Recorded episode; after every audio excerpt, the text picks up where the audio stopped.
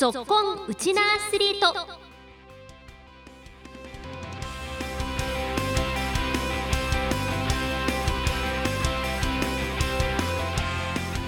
皆さんこんにちは。ラジオ沖縄アナウンサーの杉原愛です。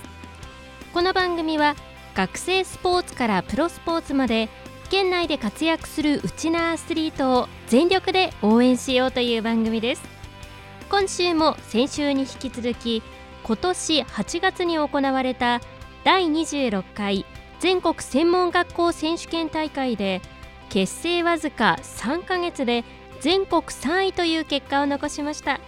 空学園バスケットボール部を紹介します。15分間お付き合いください。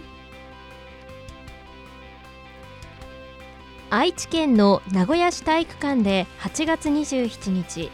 全国専門学校選手権大会の3位決定戦が行われ沖縄代表の空学園がトヨタ名古屋自動車大学校を73対63の僅差で下し3位に輝きました。空学園の全国で3位入賞は過去最高の成績となりました。今日はまずチームのエース照屋幸輝選手に試合を振り返ってお話を伺いました。空学園999名学科2年の照屋幸輝です。はい照屋選手今日はよろしくお願いします。お願いします。まず早速なんですがえ先月行われたバスケットボールの第26回全国専門学校選手権大会では見事3位に輝きました。おめでとうございます。ありがとうございます。えこの戦い振り返って印象に残っていることまず教えてください、はい、えー、まあ全国にいてレベルが高いなと思ったし、うん、まあ流れ悪くてもチーム全体で声かけ合って流れを変えたのが一つのポイントかなと思っています。照屋君ポジションはどこですか？自分はフォワードですね。そうですか。結構じゃあ点を取りに行くタイプ。はい。うん。一番こう印象に残っている試合とかプレーっていうのは覚えてますか？3位決定戦で、うん自分が32点取ったのを覚えてます。へえめちゃめちゃ取りましたね、はい、どういうこの得点のスタイルっていうのが一番の持ち味ですか？ドライブですね。でファールもらってフリースローとかももらって得点にしています、結構自分でこう切り込んでいって、はい、シュートまで持っていくタイプなんですね、はい、自分はシューターだったんですけど高校までは。でもなんか専門学校になってシュートがあんまシュート打たなかったんであんま入らなくなって、ドライブがいいかなと思ってドライブしてます。でも積極的にあのゴール下までこうドライブしていって、はい、シュートを決めるっていうのが得意なスタイルなんですね、はい、うん。照屋君はもともとバスケットボール始めたのはおいくつの時ですか？小学校3年生の時にバスケット始めましたね、うん、そうです。自分はお兄ちゃんがバスケットをやっててやらないかって誘われて入りましたね。へえ実際にこの専門学校行ってまでずっと続けるって思ってました？いやもう自分は高校までで終わりと思ってました。じゃあどういうきっかけでこの空学園のバスケット部に入ったんです？友達に誘われて、まあ、入ったっていうのが誘われて入ったっていうのがきっかけですね。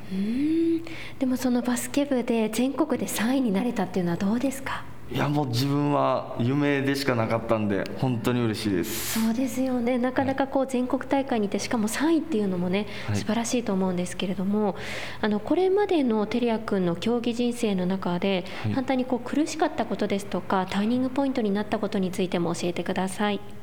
いや自分が苦しかったのはやっぱり身長ですかね。周りの身長がでかくて。自分は一応177ぐらいしかないんですけど、はい、これでも小さい方なんで一番苦しかったですね。うん。そういう中でどういうふうにこの自分にとってのマイナス点っていうのを乗り越えていったんですか？もう身長がでかい相手にはもう外からのシュートが一番かなと思ったんで外からのシュートを武器にしてますなるほど。じゃあそこでまたシュート力を磨いてご自身の武器にしていったんですね、はい、いや今はまたドライブ力もね上げているっていうことなので素晴らしいなというふうに思います、はい、ありがとうございます、はい、ではですね続いてなんですがえ今一番のパワーの源になっていることも教えてください。いやもう友達の応応援ですかね一番は。そうですか、はい。結構友人の方も応援してくださってるんです？はいいっぱいいます。ああそうですか、はい。試合とかも見に来てくれたりしますか？試合はたまに一応来るんですけども、インスタライブとかであ。あの見たりしてるよみたいな。へえ言ってますね。最近そういう SNS とかでもはい。発信したりしてるんですね、はい。いや素晴らしいですね。地元の方の応援をまたエールにね、はい。力に変えて頑張ってるんですね、はい。えー続いてなんですけれども今後の目標と将来の夢についてもぜひ教えてください。今後の目標はまず、えー救急救命士のあの資格を取って、病院につけたらいいなって自分は考えていますね。あと部活動ではさ全国3位よりもっと上行けるように努力したいと思っています、もともとこの救急救命士に興味を持ったきっかけはどんなことだったんですか？あの自分は小学校の時ですかね。でおばあちゃんが運ばれたりとかして、その時にお世話になってかっこいいなと思ってますまた大切な人の命をね救える仕事に就きたいと思ったんですね。はいはい改めてバスケットボールまた全国大会もね来年控えていると思うんですが、はいこの全国の上位に行くためにご自身がこれからどんなプレーを見せていきたいか意気込みも教えてください。やっぱりシュート力をもっと磨いて、体力ももっとつけてまあ頑張っていきたいと考えていますうんバスケはずっと続けたいですか？はいもう週少なくても週1ぐらいではバスケしたいですねそうですか。じゃあ社会人になっても続けていきたいという思いがあるんですはいね。一応今でも一般で誘われてやってるんでへえ、そうですか。じゃあこの学校だけじゃなくて、もういろんなこの地域のクラブでも頑張ってるんですね。はい、ぜひ今後もこうバスケットボールと両立しながら将来の夢も叶えてください。ありがとうございます、はい、えーこの時間は照屋幸輝選手にお話をお伺いしました。照屋君ありがとうございましたありが。とうございます全国の強豪を相手に堂々と戦い抜いた空学園ただ空学園が注目を集めたのはバスケの結果だけではありません。選手たちは大会期間中に会場周辺で倒れ込んでいる男性の救急対応にあたりその後男性は意識を回復。救護と試合の両方でチーム力を発揮しました。この時間は実際に人命救助に当たった選手に当時の状況などを振り返ってのお話を伺いました。空学園救急救命学科1年の金城咲也です同じく救急救命学科1年の砂川大吾です。よろしくお願いしよろします。くお願いします救急救命学科2年の荒垣明人です。えー同じく救急救命学科1年の山川大斗です。よろしくお願いします。はい、よろしくお願いします、えーこの時間は4名の選手にお話をお伺いするんですが第26回全国専門学校選手権大会で見事3位に輝いたということなんですけれどもおめでとうございます。ありがとうございます。その大会期間中にえ実はですね会場周辺で倒れ込んでいる男性の救急対応にも当たったということなんですけれどもその時の状況についてもお伺いしていきたいなと思っております。え金城君ががまずはこの男性を最初に発見したということだったんですけれども金城君どういう状況だったんですか？はい大会が終わってホテルに帰宅している途中にパチンコ屋の警備員がちょっと倒れているのを自分が最初に発見してバスケ部の救急救命学科の2年生の荒垣明俊君に倒れてるますみたいな、まあ、パスをしました、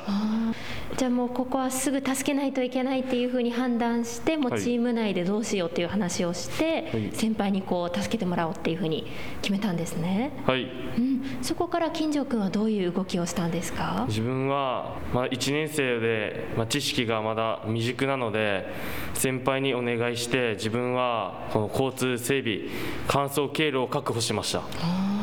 これはじゃあ救急車呼んですぐにこう出られるようにっていう整理をしたんですね、続いてでは2年生の荒垣君にもお話聞きたいんですが荒垣君はじゃあ金城君からそういう知らせを受けてどういうふうなこう動きをしたんですか？えーまず自分が先やあ金城君に呼ばれて、まあ、男性を見つけたのですぐ走っていって、えー呼吸があるかとかそういう確認をして下のうち1年生2人砂川君と山川大大斗君を呼んで、まあ、崎谷は手が余りそうだったので交通整備に当たってもらいました。じゃあそれぞれに指示を出してで荒垣君は実際にこうその男性の救命に当たったんですね。はい。うん。その当時男性は意識もちょっと朦朧としてた感じだったんですかね。はいそうですね。うん。じゃあその後男性はまあ回復されたっていうことだったんですけれどもそういう知らせを聞いた時はどうでした？あ自分たちの学校で学んでることが役に立ってとっても嬉しく思います。うん。いや本当にこうとっさの判断でね素晴らしい対応だったと思います。お疲れ様でした。ありがとうございます、はい、え砂川君にもお話聞きたいなと思うんですが砂川君がこうこの作業に当たった時っていうのはどういう状況だったか覚えてますか？えっと最初に指示された通りに脈測ったりとか呼吸確認したりとか3人で行って冷静に対応することができました。うんこのバスケで培ったチームワークも発揮されましたかね？そうですね。普段から一緒にいるのでチームワークも良かったと思います。しっかりじゃあコミュニケーションをとってね対応ができたの素晴らしかったと思います。本当にお疲れ様でした、ありがとうございます。はい、では山川君にもお話聞きたいと思うんですけれども山川君は当時っていうのはどういう行動をされたんですか？先輩の方からあのちょっと看板になんかもたれかかってる感じだったので最初。ちょっと横にしようということで、まあ、それで移動してそうですねまあ、まあ、大悟と同じなんですけど、まあ、呼びかけをしたりあとはなんかあの氷があったので、まあ、それをあの脇の下に挟んだりあとはそうですねちょっと横にして水あげたりっていうのをしてました。うんでもこういう状況でねしっかりこう冷静に周りを見て判断ができたのが素晴らしいなと思うんですけれども山川君はこの将来の夢とか決まってますか？そうですね。将来はあの、まあ、消防署に入ってあの救急救命士になりたいというふうに考えています。あーじゃあこの今将来の夢に向かって頑張っている勉強が生かされたんですね。そうですね。これからのバスケットボールの目標もぜひ聞かせてください。そうですね。これからのバスケットボールの目標は、まあ、今回の、まあ、全国大会で3位になったので、また来年も全国大会があると思うので、まあ、そこに向けて日々しっかりと練習に取り組んで、まあ、来年の全国大会は3位以上を目指して頑張りたいと思います。はい素晴らしいです。頑張ってください。応援しております。ありがとうございます。はい、えーこの時間は金城咲也君砂川大吾さん荒垣明人君山川大斗君にお話を伺いました。4人ともありがとうございました。ありがとうございます。授業で学んだ人命救助の知識と部活動で培ったチームワークで見事人命救助にも成功した空学園のバスケットボール部将来も救急救命士を目指して勉学に励んでいる選手なのでとても頼もしいですね。以上今週までは2週にわたって空学園のバスケットボール部を紹介しました。今日も選手のお気に入りの一曲でお別れです。皆さんこんにちは。スロ学園バスケ部の崎谷と大悟と秋田と大斗ですえー私たち空学園の今後の目標は来年の全国大会に出場して今回挙げた成績の全国3位より上を目指すことです。